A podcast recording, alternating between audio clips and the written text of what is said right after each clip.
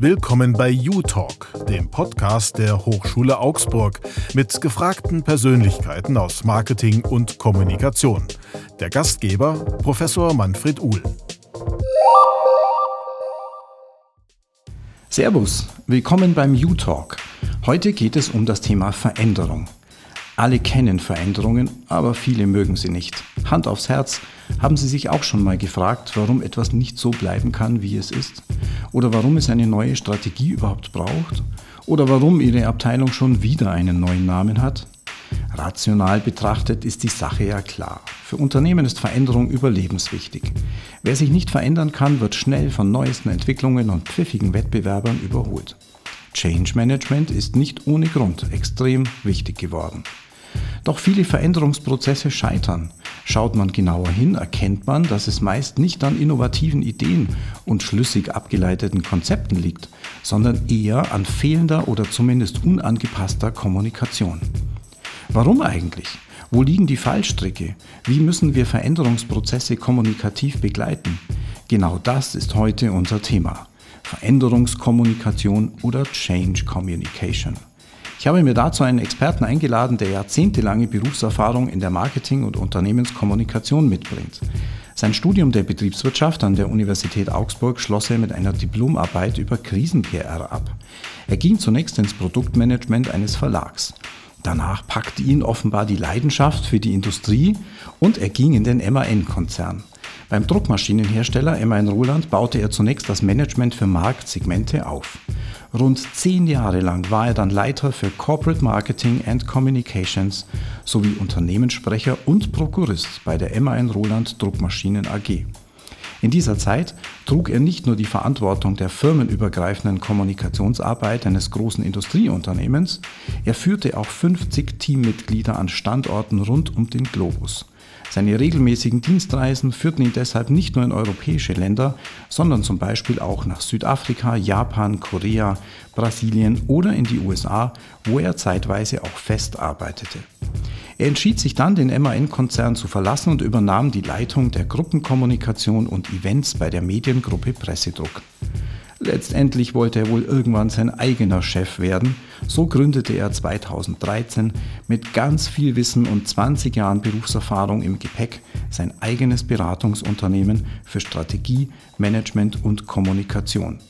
Er ist seit zehn Jahren Lehrbeauftragter an der Hochschule Augsburg sowie an der Dualen Hochschule Baden-Württemberg und er leitet seit vielen Jahren den Kommunikationsbeirat der IHK Schwaben.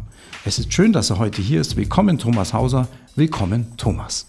Ja, hallo Manfred, lieber Professor Uhl. Schön, dass ich hier sein kann. An bekannter Wirkungsstätte, ja. Du hast es genau. gerade gesagt, zehn Jahre hier Lehrbeauftragter mit viel Spaß, Freude und Engagement und ähm, freue mich auf das Gespräch und deine Fragen. Super. Bin gespannt. Ich auch und ich freue mich auf die Antworten. Lieber Thomas, wir kennen uns ja schon echt lange, aber in der Vorbereitung auf unser Gespräch ist mir nochmal so richtig bewusst geworden, wie oft du im Ausland beruflich unterwegs warst.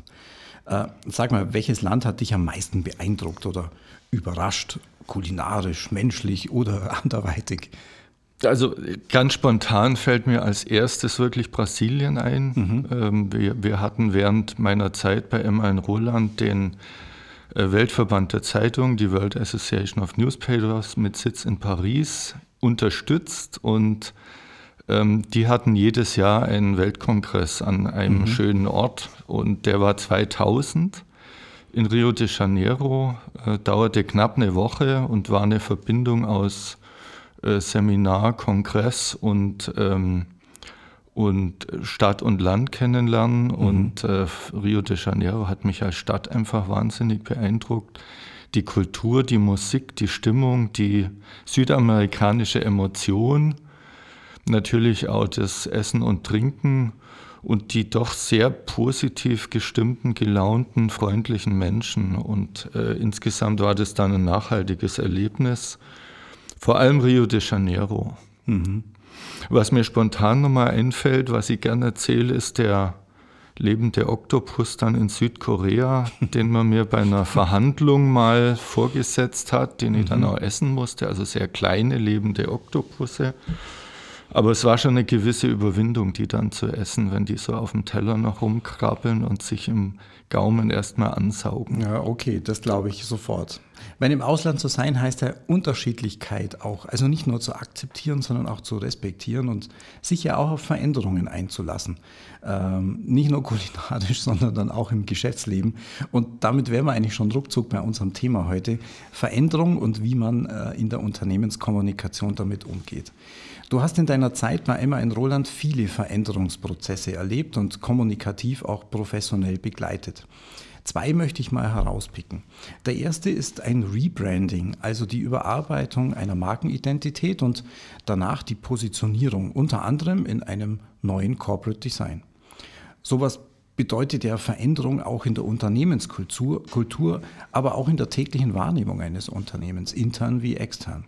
Welche Erfahrungen hast du denn in diesem Rebranding-Prozess gesammelt? Worauf, worauf kam es an, damit die neue Marke akzeptiert wurde?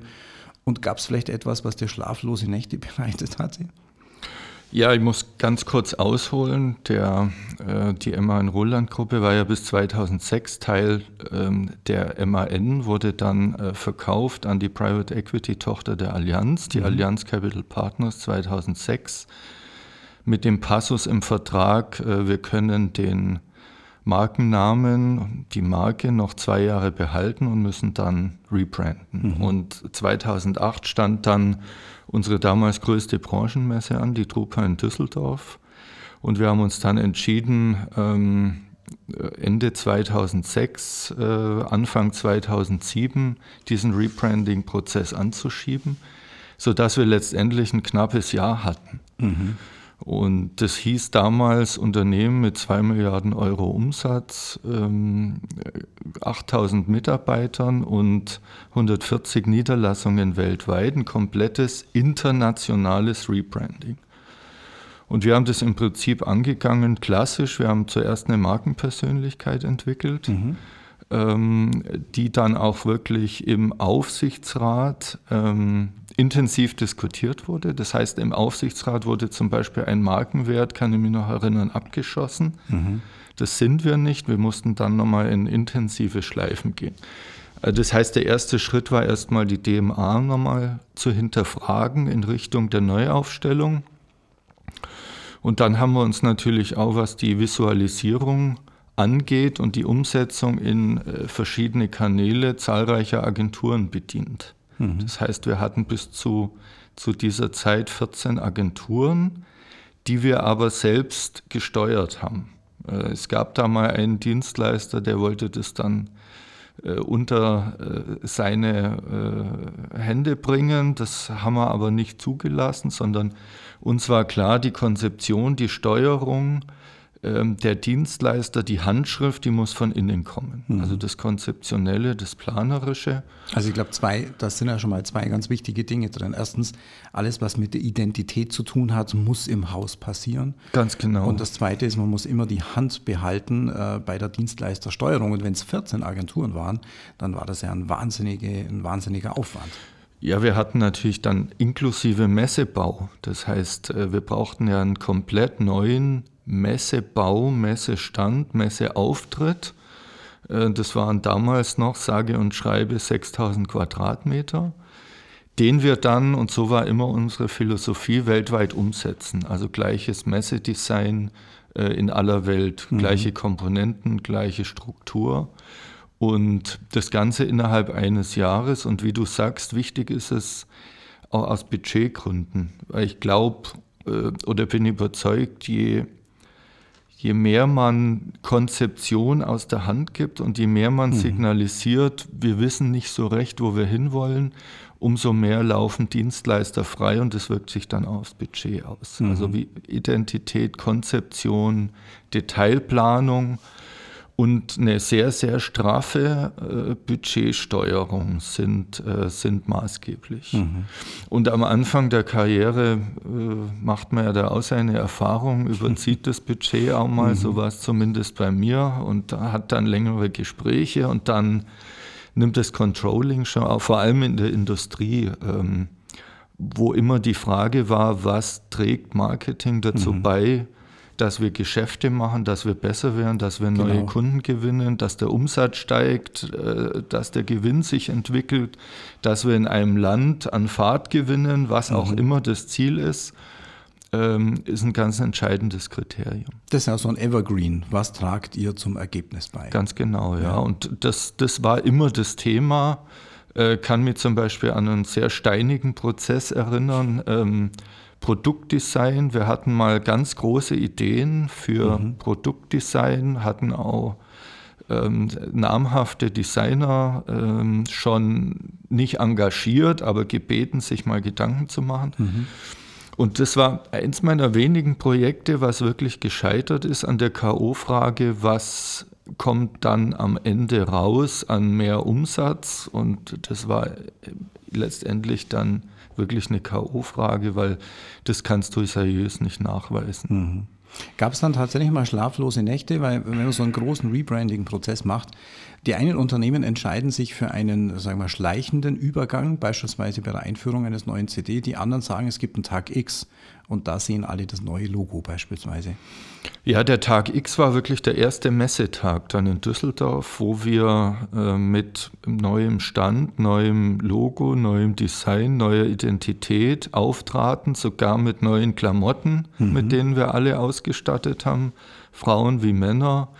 Ähm, und Ziel war es in erster Linie dann nach innen auch ein starkes Signal zu geben, die Leute mitzunehmen, die Identifikation nochmal zu erhöhen, weil es war ja im Prinzip ein neues Unternehmen mhm. außerhalb einer großen Gruppe ähm, mit viel mehr eigener Verantwortung als vorher. Und so wollten wir, und wir hatten natürlich die Chance, weil auf der Messe waren Mitarbeiterinnen und Mitarbeiter aus allen Ländern. Mhm dort ein, äh, ein, sehr starkes Signal zu setzen. Und das ist uns sehr gut gelungen, weil wirklich zum Tag X, sagen wir mal, alles fertig war. Mhm. Und damals hatte man ja auch nicht eine Website, sondern es gab immer nur ein paar mehr dann in den wesentlichen Märkten und es gab äh, noch viel mehr Print als heute. Das heißt, eine Imagebroschüre in sechs Sprachen meistens und viele andere äh, Kanäle, der Messeauftritt in mehreren Sprachen. All das mussten wir managen und so hatten wir eigentlich weniger das Inhaltliche, weil das hatten wir immer gut im Griff, aber das mhm. Zeitliche natürlich hat mir schon die eine oder andere schlaflose Nacht bereitet. Das glaube ich sofort. Das glaube ich sofort. Der zweite Veränderungsprozess, den ich mir da rauspicken äh, möchte, ist ein geplanter Börsengang.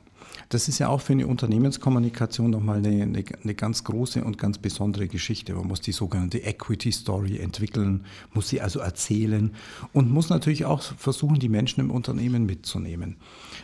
Also auch hier wieder informieren und erläutern und überzeugen, warum man an die Börse gehen will. Wie macht man das? Wie geht man da vor? Ja, das Thema war ja zunächst mal komplett neu und ähm, die Allianz wollte uns an die Börse bringen dann und als Unternehmen ähm, am Kapitalmarkt ausrichten. Und dann war wirklich die Überlegung, wie gehen wir vor, wie machen wir es? Wir haben uns entschieden, uns dann auch zu verstärken. Das lief dann unter meiner Verantwortung, aber wir haben uns eine sehr erfahrene ähm, Investor Relations Kollegin geholt aus dem, ähm, dem DAX-Unternehmen, die uns dann natürlich sehr viel Expertise mitgebracht hat. Und dann ging es darum, ähm, in erster Linie eigentlich so, wie wir es auch immer besprechen, Manfred, welche speziellen Stakeholder mhm. äh, erwarten uns in der Investor Relations, also Aufbau Investor Relations mit allen umgebenden Stakeholdern, die dort wichtig sind, mhm. Aktionäre, Investoren, ähm, die Wirtschaftspresse, die Finanzpresse äh, stärker ins Visier nehmen. Ähm, Analysten etc. Und wie du sagst, die Equity Story zu entwickeln. Das heißt, für diesen Kreis, der dann auch ja besucht wird äh, im Rahmen von Roadshows weltweit, eine visionäre, kreative, zukunftsgerichtete Story zu entwickeln. Mhm. Wenn, wenn, Markus Lanz da wäre, dann würde der wahrscheinlich jetzt sagen, wie müssen wir uns das vorstellen, die Equity Story? Ja, es ist, ähm, es, ich würde sagen, wir reden ja heute viel über Purpose. Mhm über USPs, über ähm, Vision und Mission und diese weichen Faktoren, die sind natürlich ein wichtiger Faktor. Mhm. Also warum ist das Unternehmen in der Lage, ähm, äh, noch besser zu werden, ähm, mhm. was übrigens dann auch der Fall war. 2008 war dann das erfolgreichste Jahr der Geschichte. Mhm.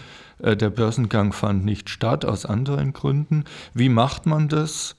Alle Pfründe eigentlich im Sinne von kritischen Erfolgsfaktoren, wo sind wir besser wie die anderen, in, ähm, in weicher Hinsicht mhm. ähm, und was die harten Fakten angeht, ähm, vorzubereiten und erstmal ganz banal in eine Präsentation zu gießen. Also eine PowerPoint mit, sagen wir mal, maximal 20 Seiten zu allen Pfründen, äh, zu allen Dingen, wo man besser ist und das möglichst wasserdicht auf den Punkt zu bringen. Äh, wichtige Voraussetzung ist natürlich A, im Bereich der Finanzkommunikation zu wissen, dann auch, wie machen es die anderen, mhm. was machen die anderen, mhm. äh, wo ist man wirklich besser oder vielleicht auch schlechter. Und ähm, eine große Herausforderung in der Investor Relations ist, sie ist sehr detailorientiert. Mhm. Das heißt, Dinge wie EFA, EBIT, Liquidität zweiten Grades. Die müssen sitzen. Müssen auf Unternehmensebene sitzen, aber müssen auch präsent sein spontan äh, mhm. im, im Worst Case ähm, für ein Geschäftsfeld beispielsweise. Mhm. Warum auf die Frage hin, warum sind Sie im einen Geschäftsfeld, was die Liquidität angeht, schlechter wie der Hauptwettbewerber, mhm. dann braucht man eine gute Antwort. Mhm. Also an der Stelle sind auch betriebswirtschaftliche Kenntnisse natürlich äh, extrem wichtig. Ins, wirklich ins Detail, ja, genau. Ja, genau. Okay, meine, lösen wir uns mal von diesen ganz konkreten Veränderungsprozessen. Schauen wir mal auf allgemein gültige Erkenntnisse über Change. Es gibt ja Modelle, die über den klassischen Verlauf, also Modelle über einen klassischen Verlauf von Veränderungsprozessen. Und ich versuche das mal mit meinen Worten und auf Basis meiner fachlichen Sicht und Erfahrung mal zu skizzieren, wie das so abläuft. Also wenn so eine Veränderung im Unternehmen ansteht, sind die Menschen zuerst meist verunsichert. Es ist das Unbekannte, das man als bedrohlich empfindet. Außerdem weiß man nicht, was diese Veränderung für einen selbst ja mal bedeutet. Das muss Kommunikation idealerweise ja präventiv aufgreifen und frühzeitig über die Veränderung informieren und die Notwendigkeit der Veränderung erklären. Und wenn aus meiner Sicht, wenn das gelingt, kann sich die Aufregung legen. Also kognitiv zumindest, emotional nicht unbedingt. Eventuell folgt dann eine Phase der Neugier auf das, was kommt. Aber dann, aber dann wird es fast immer schwierig, denn mit der ersten konkreten Maßnahme wird die zuerst ja ziemlich abstrakte Veränderung, die wird ja dann unmittelbar spürbar, ganz persönlich spürbar. Und oft ist ja an dieser Stelle dann der Change-Prozess am Ende. Äh, die Veränderung floppt, weil es nicht gelingt, Akzeptanz bei den Menschen zu erreichen. Oder schlicht und einfach, weil eine Unternehmensleitung die Mitarbeiterinnen und Mitarbeiter kommunikativ nicht erreicht. Und besonders bitter ist ja dann, dass am Ende alle enttäuscht sind. Die Unternehmensleitung ist sauer, weil die Belegschaft nicht versteht, dass es die Veränderung braucht. Und die Belegschaft ist sauer, weil die Unternehmensleitung sie nicht überzeugen kann. Das ist ja eine schwierige Konstellation. Wie kommt man da raus? Gibt es da Lösungsansätze? Ja, erstmal ist Veränderung aus meiner Sicht, Manfred, ich würde sagen, die Königsdisziplin, weil wer, wer gut Veränderungskommunikation hat, die Instrumente sind ja nicht viel mhm. anders, mhm. aber die Situation ist natürlich ganz anders mhm. und der Druck ist anders. Und meine Erfahrung ist, wenn Veränderungen nicht gut gemanagt werden, dann laufen sie oft relativ nahtlos in eine Krise über. Mhm. Also meine Erfahrung ist schon, ähm, erstmal sich klar überlegen, ähm, wie die innere Logik der Veränderung ist und schon nach dem klassischen Muster des Veränderungsprozesses erstmal ähm, diesen Sense of Urgency, wie der gerne heißt, mhm. äh, oder wie gesagt, die innere Logik definieren. Ich habe hab für mich immer zurechtgelegt, Veränderungsprozesse sind eigentlich kleinere Strategieprozesse und mhm. laufen ähnlich ab. Und bei der Strategie ist es im Prinzip auch die Kommunikation, die entscheidend ist. Hat auch Peter Drucker gesagt, äh, Veränderungen sind nicht mehr der Ausnahmefall, im Gegenteil, mhm. sondern die Regel. Mhm. Also ist Management ganz viel Kommunikation. Ja. Und hier am Anfang die innere Logik, die, den Sense of Urgency zu definieren und dann gezielt die Menschen mitnehmen. Das mhm. ist, glaube ich, das Entscheidende. Und hier ähm, machen Unternehmen, Organisationen oft immer noch den Fehler, ähm, eine schöne Story dann zu entwickeln, die aber nicht hinreichend und durch ungenügendes Investment auch in persönliche Kommunikation den Mitarbeitern mitzugeben mhm. äh, und aus Betroffenen wirklich Beteiligte und Motivierte zu machen, die den Veränderungsprozess ähm, tragen.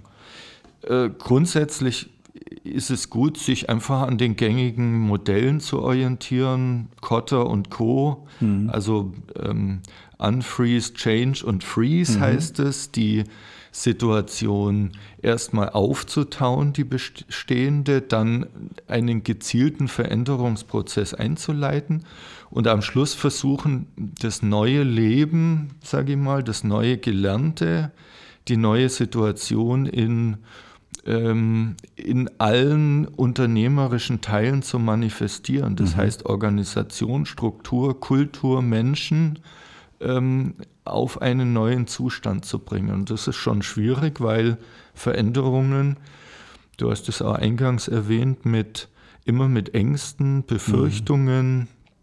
persönlichen Niederlagen, mhm.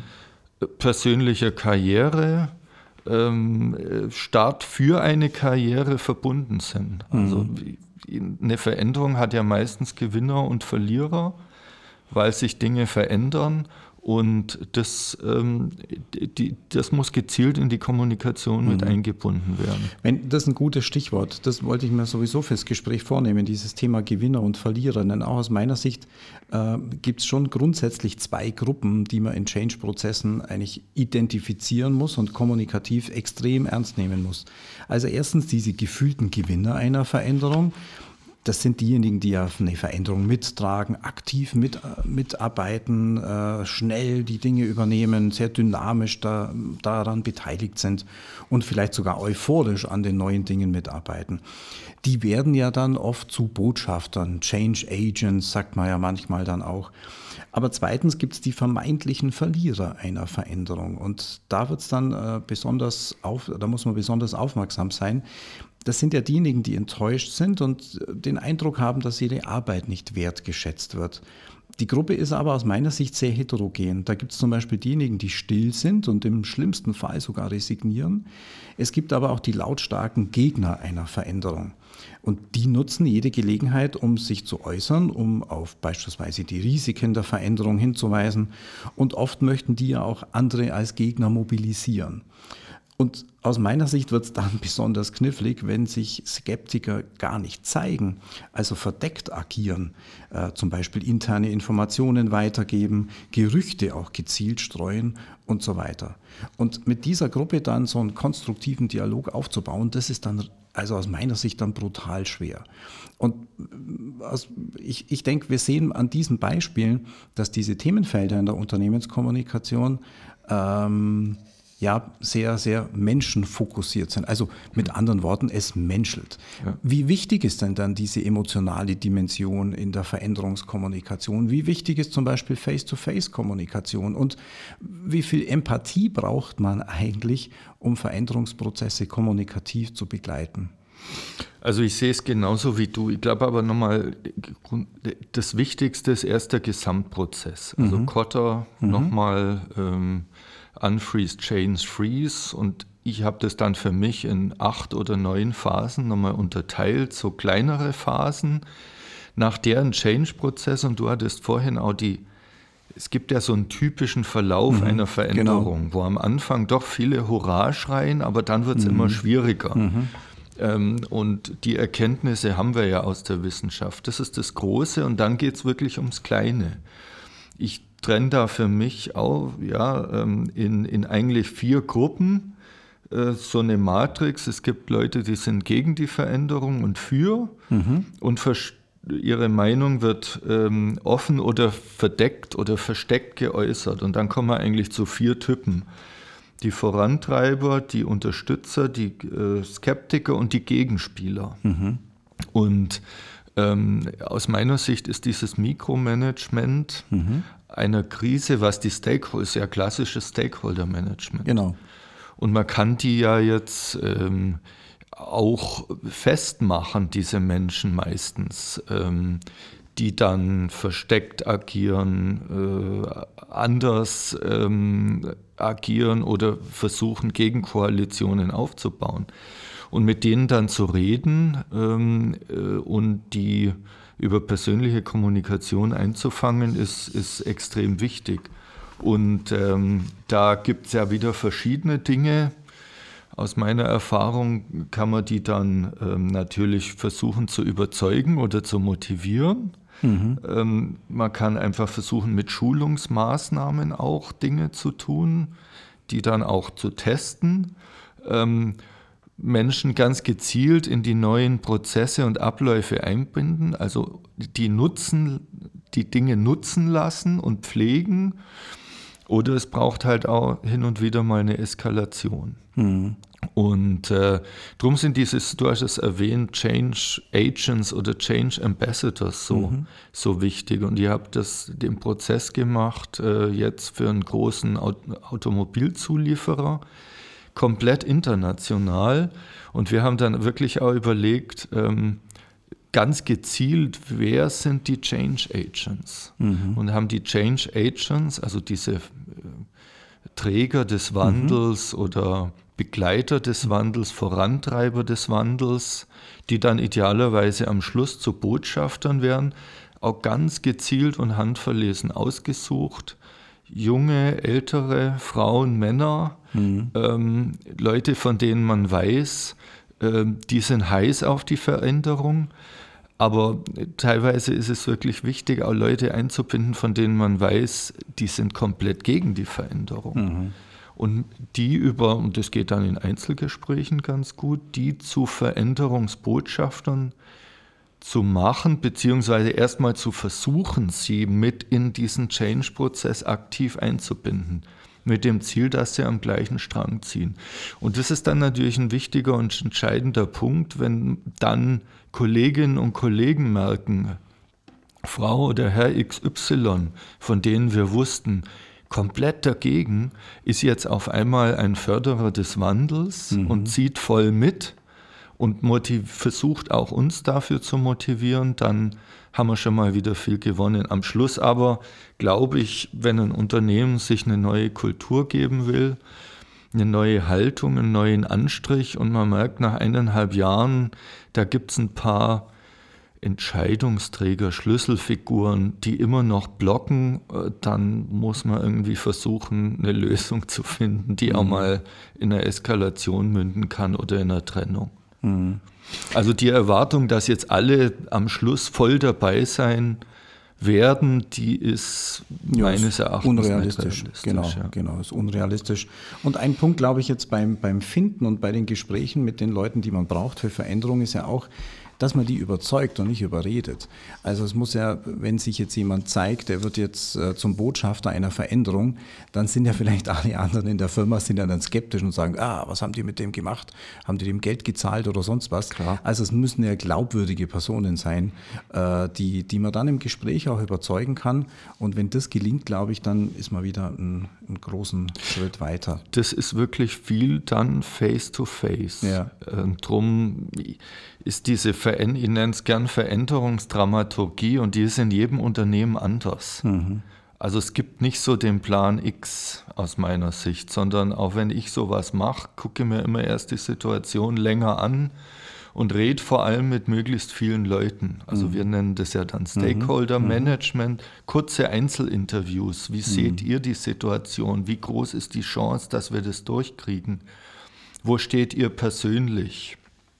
Um dann auf der Basis auch, also das ist ja viel persönliches, psychologisches Investment, Zielkongruenz langsam aufzubauen. Hm. Und je besser am Anfang die Situation klar sind und je besser die ist und je besser die Strömungen im Unternehmen klar sind, mhm. die es mhm. gibt, umso besser kann man dann diese Veränderungsdramaturgie mhm. aufbauen. Und die enthält meistens mediale Komponenten ähm, wie CEO-Videos ähm, äh, und aber auch viel persönliches Investment der Entscheidungsträger. Mhm.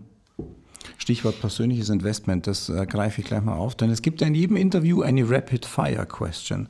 Äh, und da bitte ich darum, schnell zu antworten. Meine Rapid-Fire-Question, Thomas, an dich ist, du bist ja glücklich verheiratet und hast drei liebe Kinder. Gibt es Situationen, in denen du als Profi bei der Kommunikation zu Hause kapitulierst?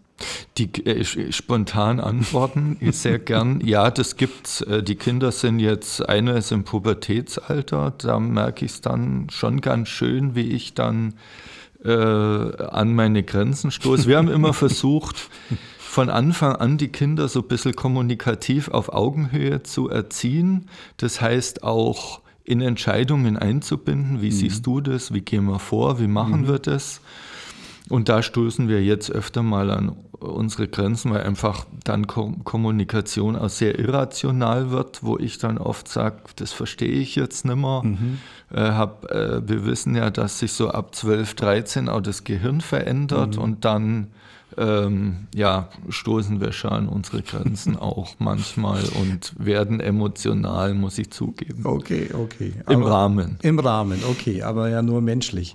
Äh, du hast vorhin äh, einen Punkt angesprochen, auf den will ich noch kurz eingehen, und zwar diese internationale Dimension einer Veränderung. Also da hast du ja viel Erfahrung auch.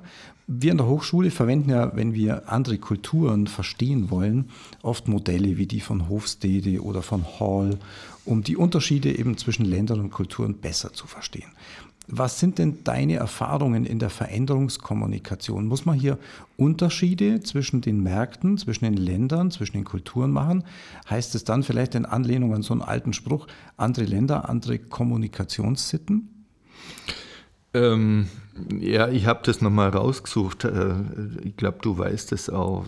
Ich durfte ja wirklich äh, Projekte in mehr als 30 Ländern mhm. steuern, einleiten, äh, führen und konnte mich entsprechend auch hin und wieder nicht so intensiv ins Land, in die Kultur einarbeiten. Das heißt, ich habe mich natürlich teilweise auch sehr stark auf die Entscheider, Mitarbeiter vor Ort verlassen und das war meistens der richtige Weg. Ähm, ich glaube, die Modelle, die an der Hochschule gelehrt werden, du hast Hofstädte erwähnt, die sind richtig und wichtig. Und leider kennen die aber viele nicht oder nicht mhm. mehr im mhm. Unternehmen. Mhm. Das würde oft viel erreichen. Okay. Äh, ähm, ich habe mir immer, äh, wenn ich ein Land das erste Mal bereist habe, so eine kleine Checkliste gemacht, wo ich geguckt habe, wie ist die gesamtwirtschaftliche, gesellschaftliche Situation, wie ist es dort politisch, ähm, wo stehen wir als Unternehmen, äh, wie sind die Menschen, äh, wie ist die Wettbewerbssituation, wer sind unsere Wettbewerber, um mich zumindest grob mal vorzubereiten. Und dann geht es viel im Dialog mit den Menschen vor Ort. Und klar, ähm, die meisten Länder, würde ich jetzt mal sagen, außer die Deutschland, Österreich, Schweiz, ist ein sehr homogenes oder mhm. relativ homogenes Cluster. Aber auch da gibt es schon Unterschiede. Ähm, Veränderungen in Russland oder Asien oder äh, jetzt gerade Japan oder den USA oder Südamerika zu machen, erfordert viel, äh, erfordert viel ähm, Auseinandersetzung mit den kulturellen, vor allem mit den kulturellen Spezifika. Ich hatte da auch wieder ein Erlebnis, zum Beispiel in Brasilien. Wir hatten ein sehr großes Kundenevent für äh, 14 Uhr ähm, eingeladen und die trudelten dann ein äh, zwischen 14 Uhr und 15.30 Uhr und mhm. wir haben mhm. dann um 16 Uhr angefangen. Aber das mhm. war ganz normal. Oder dass äh, halt in Russland manche Dinge damals zumindest nur, ich erinnere mich wirklich äh, an eine Messe, wir ähm, durften nur mit unserem Messestand und Equipment in Moskau auf eine große Messe, ähm, äh, als wir nochmal zusätzliches Budget hinterlegt haben. Mhm. Also das sind alles Dinge, die man dann lernt, mhm. vorher auch nicht wirklich abschätzen kann und weiß die einem dann aber natürlich ein gutes Gefühl geben, was, ähm, was kulturell anders ist, was kulturell zu tun ist. Und natürlich sind die Kommunikationskanäle und Gewohnheiten in fast jedem Land irgendwie ein bisschen anders. Mhm. Also Fazit ist, intensive Auseinandersetzung mit der Kultur neben unserem Kommunikations-, Vermarktungs-Know-how ist, ist ganz entscheidend. Mhm. Also sehr präzise Vorbereitung, die, sehr. Man, die man anlegen muss. Lohnt sich, mhm. ja. Wir haben ja vorher über den Faktor Mensch auch schon gesprochen und jetzt im internationalen Kontext. Ähm, und äh, da kommen wir eigentlich äh, insgesamt dann, wenn wir unser Thema mal weiterführen, eigentlich auf ein nächstes Thema, das vielleicht die Veränderung eben auf die Spitze treibt. Und du hast es vorhin schon mal anklingen lassen, nämlich äh, ein unerwartetes Ereignis. Das kann ein Unternehmen nicht nur verändern, sondern das kann ein Unternehmen auch existenziell gefährden. Lass uns deshalb kurz über Krisenkommunikation sprechen. Warum sollte man sich auf eine Krise kommunikativ vorbereiten? Und mal ganz grob, wie macht man das eigentlich? Eine Krise ist ja, ja, wie du sagst, meistens plötzlich da. Und es gibt so viele Arten von Krisen. Mhm. Die können von außen kommen, die können von innen kommen. Äh, das können Veränderungen sein, die man nicht ordentlich gemanagt hat, wie äh, interne strukturelle Dinge. Und äh, Krisenkommunikation ist ja wie Veränderungskommunikation aus meiner Sicht auch eine eigene Disziplin, die, die extrem stressig werden kann, mhm. psychisch wie physisch, mhm. äh, weil sie mit hohem Druck meistens verbunden ist und äh, mit ähm, Stakeholder-Management par excellence, weil alle wollen irgendwie wissen, was Sache ist, intern wie extern. Stakeholder fragen, äh, wollen schnelle Antworten haben und ähm, die Erfolgsfaktoren aus meiner Sicht ist wirklich eine gute Vorbereitung. Mhm. Das heißt, das kann ein Krisenhandbuch sein oder ein, ein, ein, sagen wir mal, ein Fünf- oder Sieben-Seiter, wo man zumindest mal die Ex-Daten fixiert. Was heißt für uns Krise? Mhm. Wie gehen wir damit um? Wen binden wir ein, wenn eine Krise kommt? Haben wir vielleicht auch so eine Art Krisenraum, wo wir uns dann mhm. treffen?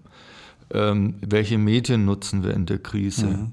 Äh, wer ist in der Krise die Sprecherin oder der Sprecher? Ähm, und was ist uns wichtig in der Krise? Mir war zum Beispiel immer wichtig, immer interne Kommunikation zuerst.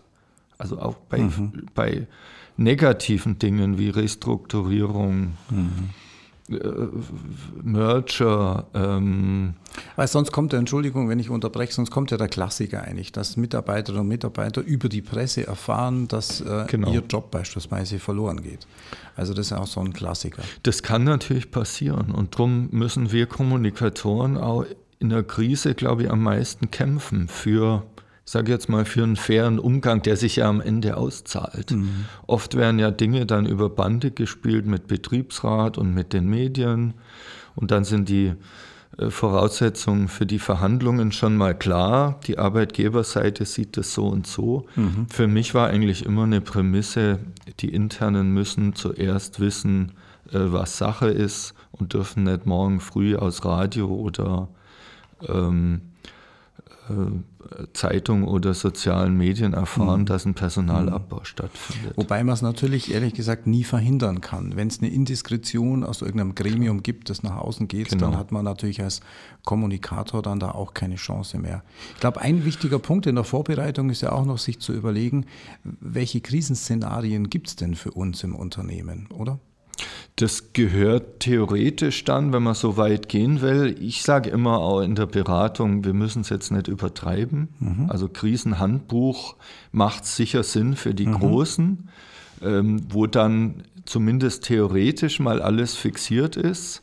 Ob es dann im Ernstfall so funktioniert, mhm. ist ja immer die Probe aufs Exempel. Aber ich glaube schon, dass man solche Dinge welches, das kann dann auch Teil des Risikomanagements sein und mit dem Krisenmanagement verknüpft werden. Welche Risiken gibt es denn potenziell für mhm. uns? Was gab es in der Geschichte für Krisen, die vielleicht glimpflich über die Bühne gegangen sind, die aber jetzt in diesem Medienfeuerwerk, äh, das es oft geben kann, ganz anders verlaufen? Ähm, welche Szenarien haben wir und wie gehen wir damit um. Das mhm. ist, sollte Teil einer Vorbereitung sein. Mhm. Das empfehle ich schon eigentlich jedem, sich damit mal ein, zwei Tage auseinanderzusetzen und zumindest was in der Schublade zu haben. Mhm.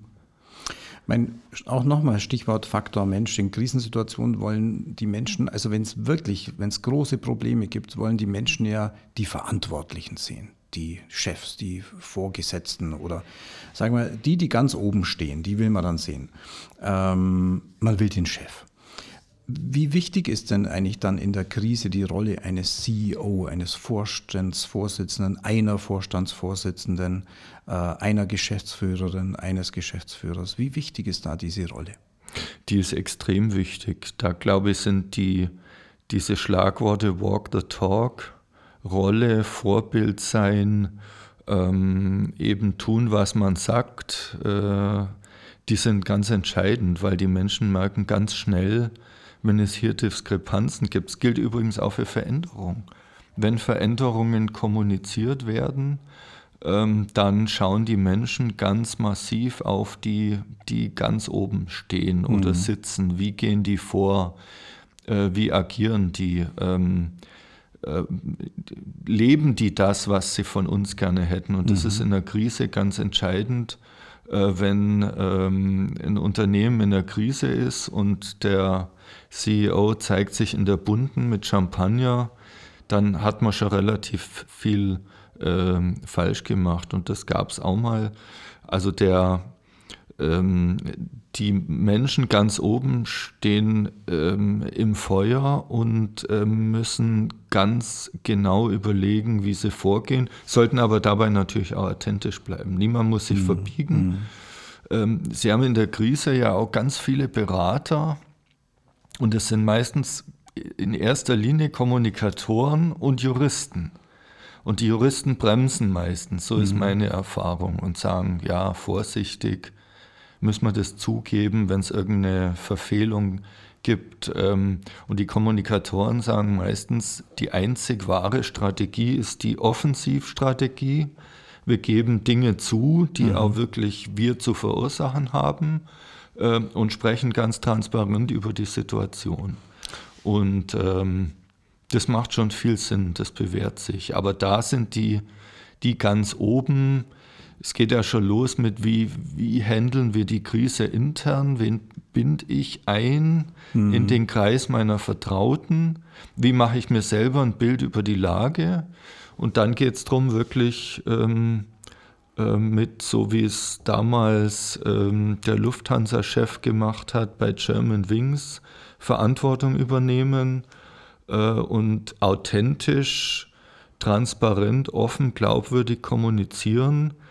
Mit einer gewissen Schnelligkeit. Meine Erfahrung mhm. ist, ähm, es sollte schnell sein, aber mir war dann immer nach äh, ersten Fehlern ganz am Anfang wieder der Karriere Ganz wichtig, dass ich mir erstmal selber ein Bild von der Lage gemacht habe mhm. in der mhm. Krise, ähm, mit ein paar vertrauten und wichtigen Leuten gesprochen habe, die Dinge aufbereitet und dann, wenn die Kernbotschaften stehen und wenn man klar ist, wie sich das Ganze verhält, dann ähm, die Stakeholder zu informieren mhm. und dann, wie eben besprochen, erstmal intern. Mhm. Also wenn man Vertrauen erreichen will bei den Menschen, dann äh, geht es um Ehrlichkeit, um Authentizität, auch um Menschlichkeit, vielleicht auch mal was zuzugeben, was schiefgelaufen ist. Und nur dann, glaube ich, hat man dann auch, auch als Unternehmen die Chance, Vertrauen wieder zu gewinnen. Ich war mal in einem Unternehmen, da gab es mal eine schwierige Situation und äh, mit äh, vielen Betroffenen in der Bevölkerung. Und äh, zu diesem Zeitpunkt äh, zog der Vorstandsvorsitzende es vor, zu einer Analystenkonferenz nach New York zu fliegen. Das war für ihn ein persönlich großer Fehler und äh, er, ihm wurde das natürlich, logischerweise auch, äh, übel genommen und er konnte sich dann auch nach diesem Ereignis nicht mehr lange halten. Also das ist auch so ein Beispiel dafür, dass, dass die Menschen, wenn es schwierig wird, tatsächlich jemand haben äh, wollen, der sie wertschätzt, der sie versteht, der da ist vor allem und der ehrlich und glaubwürdig ist. Gutes Beispiel, Manfred, und äh, das zeigt nochmal, Führung und Management hat ganz viel mit Kommunikation zu tun. Also mhm. Also Peter Drucker hat da schon recht. Kommunikation ist ein entscheidender Faktor. Damit meine ich jetzt weniger die Rampensau-Mentalität mhm. oder dieses, äh, die Lautsprecher-Mentalität, mhm. sondern ähm, wirklich da zu sein, wo es brennt dann auch. Mhm.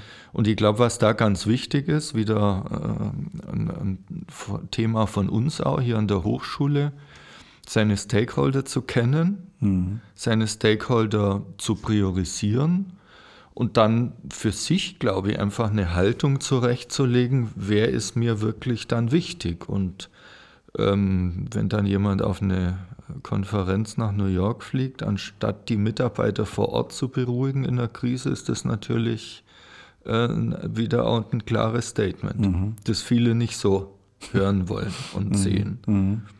Du hast vorhin einen Punkt angesprochen, da will ich noch mal kurz nachhaken. Wie groß ist denn die Belastung für die Kommunikationsprofis in der Krise? Also wir haben natürlich schon gesehen, die ist sehr hoch.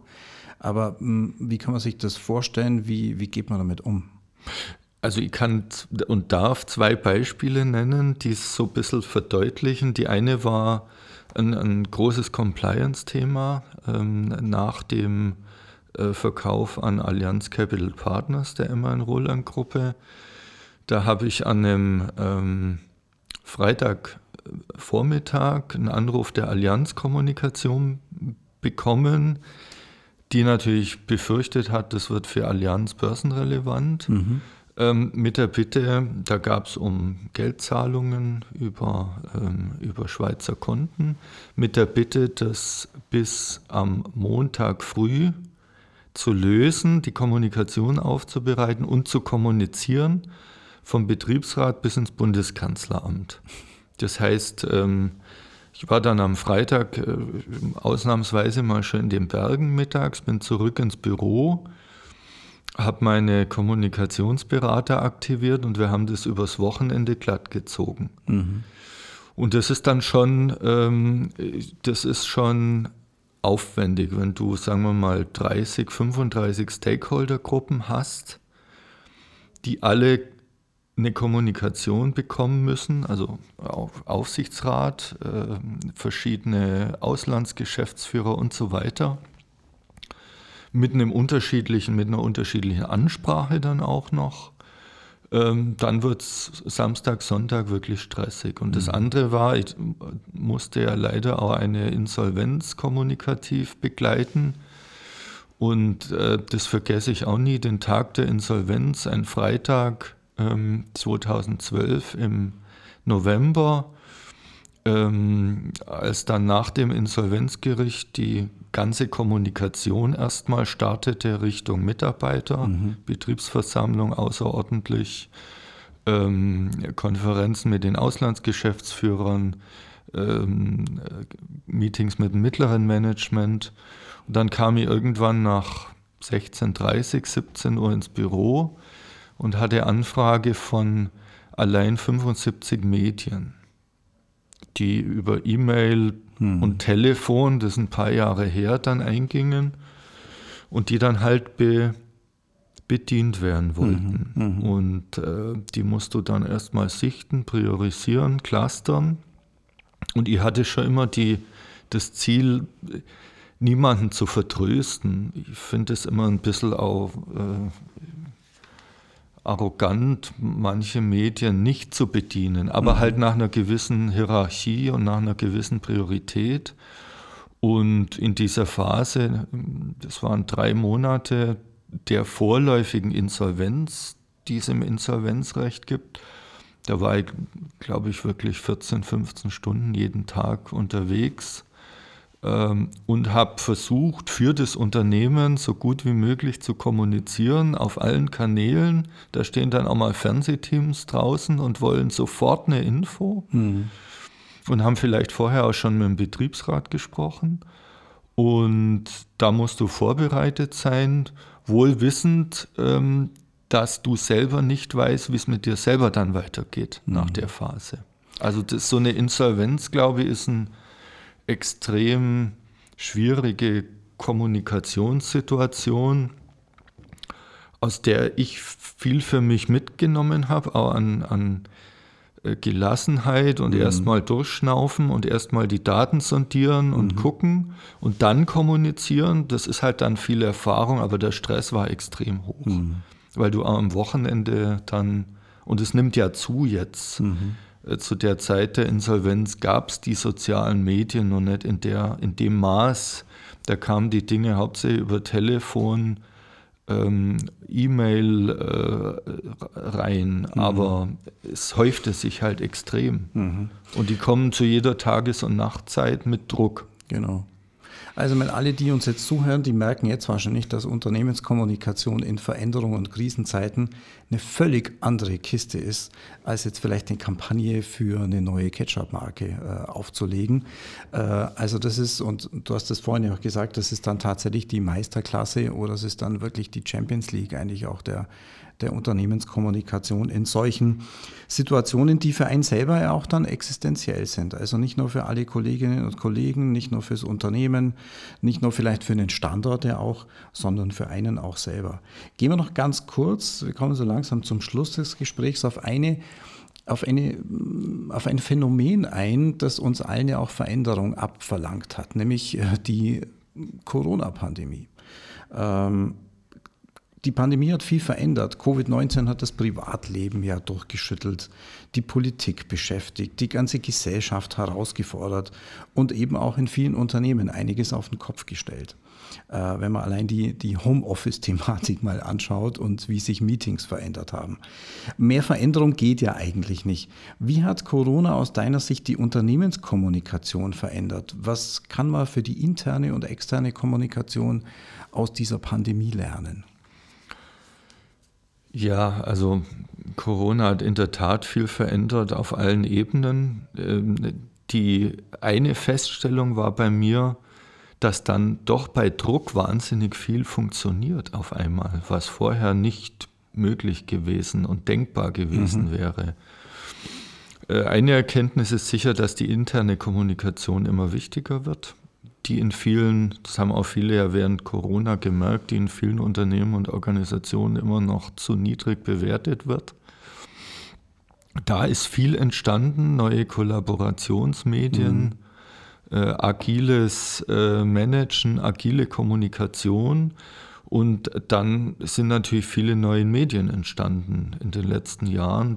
Ähm, der Trend zur Digitalisierung und zur medialen Legitimation und zum Shitstorm und so weiter hat natürlich während Corona nochmal zugenommen und ähm, die Situationen werden teilweise so verfahren, dass sie immer schwieriger bewältigbar sind. Also dieses VUCA, mhm. ähm, volatil, unsicher, komplex und mehrdeutig hat sich nochmal verschärft und ja, die große Erkenntnis ist, die Medienlandschaft ist noch vielfältiger geworden, ist noch dialogischer geworden und jedes Unternehmen muss für sich den richtigen Mix finden aus ähm, traditionellen Medien und ähm, neuen Medien und dabei auch immer dran denken, dass manchmal weniger mehr ist und am letzten, äh, im letzten Ende dann doch der, der Inhalt zählt.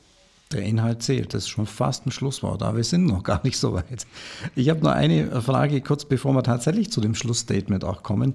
Ich weiß ja, dass viele junge Leute den Podcast hören und nehmen wir mal an, jemand hat nun Interesse gefunden in die Unternehmenskommunikation zu gehen, nach seiner Ausbildung, nach seinem Studium. Was muss man mitbringen, Thomas, um Corporate Communication Profi zu werden? Ich glaube erstmal ne, natürlich eine Freude am Kommunizieren, am mhm. Umgang mit Menschen, schon auch am, am People Management so ein mhm. bisschen, weil das haben wir ja jetzt gehört, Kommunikation ist, ist auch viel persönliche Kommunikation, wenn man es weiter fasst, gehört eigentlich jede Art der Kommunikation im Unternehmen dazu.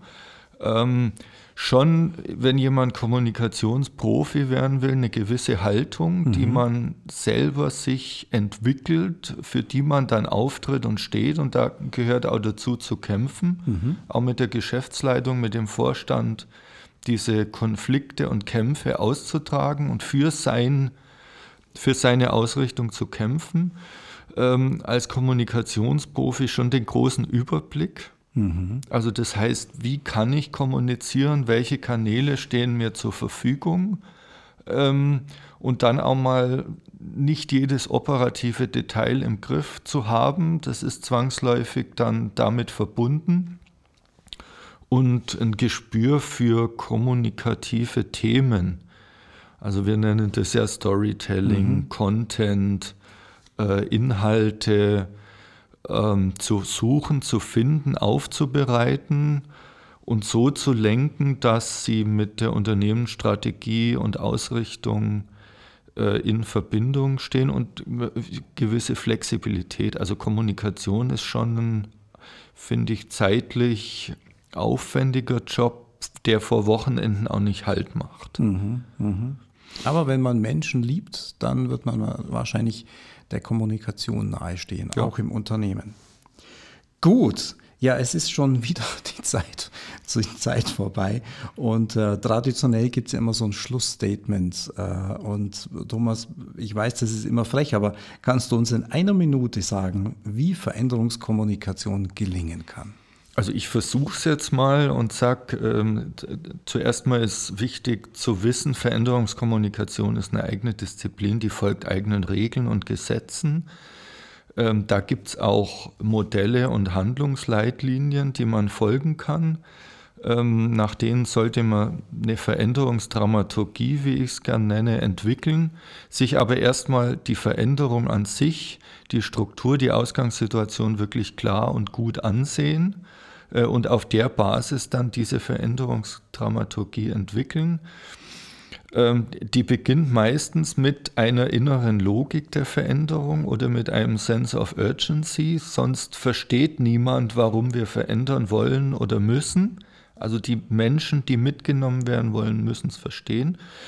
Und dann ist Veränderungsmanagement wirklich auch viel Kommunikation, ganz viel investieren in Kanäle, aber auch in persönliche, intensive Face-to-Face-Kommunikation ähm, und äh, Veränderungskommunikation gelingt nur, wenn die Führung, das Management ähm, hinter den Prozessen stehen, hinter der Veränderung stehen und das auch ausstrahlen. Also nochmal Walk the Talk, Vorbild sein ähm, und die eigene Rolle auch zu kennen, hinterfragt zu haben und dann zu leben und damit alle Betroffenen möglichst mitzunehmen, ist ein entscheidender Faktor. Thomas, vielen Dank für deine Einblicke, für deine Erfahrungen, für die persönlichen ähm, ja, Ereignisse, die du mit uns Gerne. geteilt hast heute. Danke fürs Gespräch, äh, erneut wieder viel gelernt und wünsche alles Gute auch für deine Beratung. Danke Manfred fürs Gespräch. Ähm, man lernt ja immer viel nochmal über sich selber auch in so einem Gespräch. Äh, die Fragen äh, waren toll und äh, bis bald. Ja, danke. Das war sie, die Folge 8 des U-Talk. Thomas Hauser und ich sprachen über die Kommunikationsarbeit in Veränderungsprozessen. Praktisch die Königsdisziplinen der Unternehmenskommunikation. Der Dialog mit ganz verschiedenen Stakeholdern spielt dann eine besondere Rolle. Es gibt immer typische Phasen und eine innere Logik einer Veränderung. Will man diese Phasen kommunikativ begleiten, sollten wir in drei Stufen vorgehen. Unfreeze, Change und Freeze. Es gibt auch unterschiedliche Typen von Beteiligten. Thomas Hauser nannte Vorantreiber, Unterstützer, Skeptiker und Gegenspieler einer Veränderung. Für alle Gruppierungen braucht es dann idealerweise ein passendes Kommunikationsmanagement. Es geht in vielerlei Art darum, zu informieren, zu überzeugen, zu motivieren, zu schulen und einzubinden. Im Extremfall muss man sich von denen trennen, die eine nötige Veränderung dauerhaft zum Scheitern bringen wollen. Klar ist, dass Kommunikation vor allem dann ein zentraler Teil des Managements ist, wenn ein Unternehmen oder eine Organisation in einer bedrohlichen Situation steckt, ja vielleicht sogar in einer Krise. Ratsam ist es auf jeden Fall, sich in guten Zeiten schon mal vorzubereiten. Was ist für uns eine Krise? Wer spricht dann für uns? Welche Medien werden wir nutzen? Und was ist uns dabei besonders wichtig? Ist die Krise dann da, sollte man offen, authentisch und schnell kommunizieren, aber nicht unüberlegt und überhastet. In einer Krise schlägt übrigens die Stunde der persönlichen Kommunikation. Und fürs Management kommt es vor allem darauf an, das zu tun, was man sagt. Walk the talk nannte es Thomas Hauser. Wer in der Unternehmenskommunikation arbeiten möchte, bekam von ihm am Schluss noch ein paar Tipps mit auf den Weg. Freude am Umgang mit Menschen, eine persönliche Haltung, die Fähigkeit zum Überblick und ein gutes Gefühl für kommunikative Themen. Das war U-Talk, der Podcast der Hochschule Augsburg mit gefragten Persönlichkeiten aus Marketing und Kommunikation.